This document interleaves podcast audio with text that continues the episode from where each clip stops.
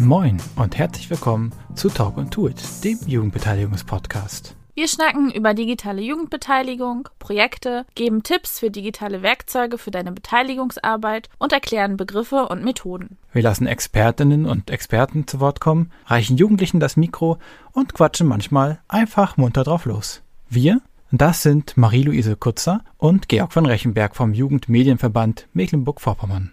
Das Projekt Digitale Jugendbeteiligung wird gefördert vom Ministerium für Soziales, Integration und Gleichstellung des Landes Mecklenburg-Vorpommern.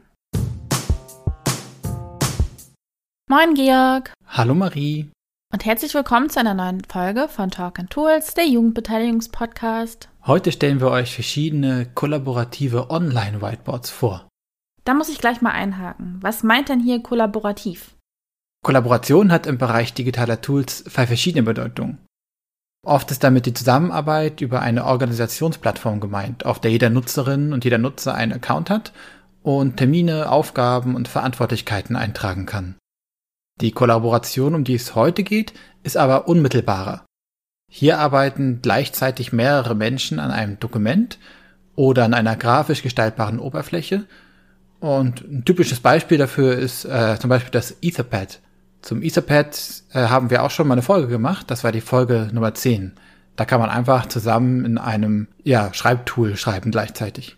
Und was ist nun ein Online-Whiteboard? Ein kollaboratives Online-Whiteboard bietet die Möglichkeit, mit anderen zusammen eine Zeichnung zu erstellen oder ein Design zu entwickeln, eine Veranstaltung zu planen oder Ideen und Feedback in einem Gruppenprozess zu dokumentieren.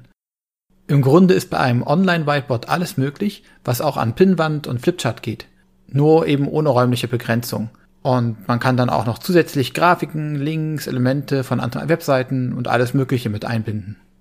Und wie heißen die Whiteboard-Tools? Wir haben uns äh, drei verschiedene Anbieter von kollaborativen Online-Whiteboards rausgesucht. Miro, Moodle und Conceptboard. Das sind meiner Wahrnehmung zumindest die drei populärsten Anbieter der Zeit. Die ähneln sich im Großen und Ganzen sehr und man merkt den Tools stark an, dass sie sehr mit der Szene der Softwareentwicklung verbunden sind.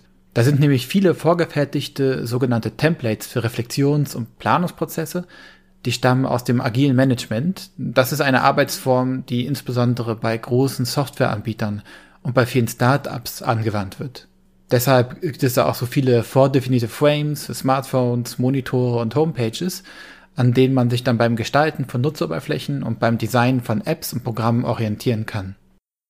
Also es ist egal, welches Whiteboard ich benutze, weil sowieso alle gleich sind? Die Unterschiede liegen im Detail. Jede der Plattformen bedient sich ein bisschen anders und hat andere vorgefertigte Templates, Frames und Formen. Das muss man dann einfach ausprobieren, um herauszufinden, was einem am besten liegt. Für alle freien und öffentlichen Träger der Kinder- und Jugendarbeit und für Behörden dürfte Conceptboard am interessantesten sein, weil das ein deutsches Unternehmen ist und somit auch der DSGVO unterliegt. Miro und Moodle haben dagegen den Vorteil, dass sich besonders viele weitere Dienste integrieren lassen. Man kann zum Beispiel Inhalte von anderen Seiten über einen iFrame-Code einbinden und hat die Möglichkeit, aus einer ganzen Reihe von zusätzlichen Erweiterungen auszuwählen. So lassen sich zum Beispiel auch Trello, Slack, MS Teams oder Asana mit Miro und Moodle verknüpfen. Bei Conceptboard finde ich wiederum das Feature der Board History toll. Da kann man sich im Zeitraffer anschauen, was sich auf dem Board getan hat und man kann jeden früheren Zeitpunkt wiederherstellen. Wenn die Whiteboards so viel können, dann sind sie doch bestimmt nicht kostenlos, oder? ja, das stimmt. Bei Conceptboard und Miro gibt es auch kostenlose Accounts, aber die sind natürlich in ihren Optionsumfang sehr beschränkt. Bei Conceptboard kann man in der freien Version zwar so viele Boards anlegen, wie man möchte, aber eben nur 100 Elemente pro Board. Und wenn man erstmal ein bisschen damit arbeitet, dann sind 100 Elemente echt nicht viel. Äh, bei Miro kann man kostenlos dafür nur drei Boards einrichten, aber die sind dann auch unbegrenzt mit den Elementen. Aber bei beiden können beim kostenlosen Account Gäste auf dem Board nichts bearbeiten und deshalb lohnt es sich dann schon auch etwas Geld für einen Pro-Account in die Hand zu nehmen. Aber für Bildungseinrichtungen dürften dann die Education Plans von Moodle und Miro interessant sein. Wenn man nachweist, dass man Bildungsarbeit leistet, bekommt man dann nämlich einen kostenlosen Account mit Pro-Features und kann ein Team mit bis zu 100 Teammitgliedern erstellen. Ein Link dazu, wie ihr einen Bildungsaccount bekommt, schreiben wir euch auch in die Show Notes. Das klingt ja alles ganz toll. Aber um richtig einschätzen zu können, ob das was für mich ist, hätte ich es doch gerne konkreter. Erzähl doch mal, wofür du kollaborative Whiteboards schon genutzt hast. Also generell benutze ich die Whiteboards gern, um damit Workshops zu visualisieren. Gerade bei Online-Workshops ist das nützlich. Es gibt nämlich einen Präsentationsmodus, bei dem dann der Bildschirm auf dem Whiteboard per Klick von einem Punkt zum nächsten fährt. Und dann kann man da toll QR-Codes einbinden, wenn man zum Beispiel mal eine Umfrage via Mentimeter machen möchte. Oder man kann den Teilnehmenden die Zugriffsrechte geben und dann Ideen abfragen. Oder per Dot-Voting etwas abstimmen. Ich habe mal bei einer Weiterbildung auf Schloss Trebnitz einen Workshop zu digitalen Tools gegeben. Und da habe ich dann das Schloss im Miro nachgebaut und die ganzen Tools in die Fenster und Türen als kleine Bilder mit Links reingetan. Das war dann super praktisch, weil man das schön visuell darstellen konnte. Und die Veranstalter haben sich auch gefreut, dass ihr Schloss nochmal vorkam. Und äh, ich habe auch schon mal für ein Video ein Storyboard gemacht über ein Whiteboard. Das habe ich auch schon benutzt. Da konnte man einfach dann ein paar weiße Rahmen einfügen, in den Ablauf des Videos dann da eben reinmalen. Und was auch immer gut geht, ist eine Homepage zu planen. Da kann man dann einfach Screenshots von bestehenden Seiten einfügen und das dann im Whiteboard so anordnen, wie man das für die neue Seite haben möchte und auch die Menüstruktur darstellen. Das haben wir ja zusammen auch schon gemacht für eine mögliche neue Homepage von Jugendmedienverband.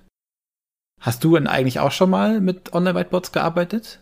Ja, ich habe auch schon mit Whiteboards gearbeitet. Bei der Vorbereitung für den Game Jam haben wir beispielsweise, anstatt wie man das sonst im Analogen macht, irgendwelche Modikarten zu beschreiben, einfach digitale Post-its beschrieben, erstmal jeder für sich und dann die Ideen vorgestellt und konnten die dann auch per Mausklick einfach verschieben und clustern. Das hat ganz gut geklappt. Aber auch privat habe ich schon mal digitale Whiteboards benutzt.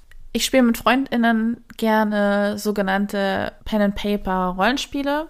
Die funktionieren eigentlich in der gemeinsamen Fantasie, aber wenn wir digital zusammenspielen, dann nutzen wir manchmal ganz gerne auch so ein Whiteboard, um für uns zusammen zu visualisieren, wo steht jetzt das Monster in welcher Ecke, wo können wir uns verstecken, wie sieht die Umgebung aus. Und das funktioniert ganz gut und einfach und macht Spaß. Also es gibt viele Verwendungsweisen für digitale Whiteboards.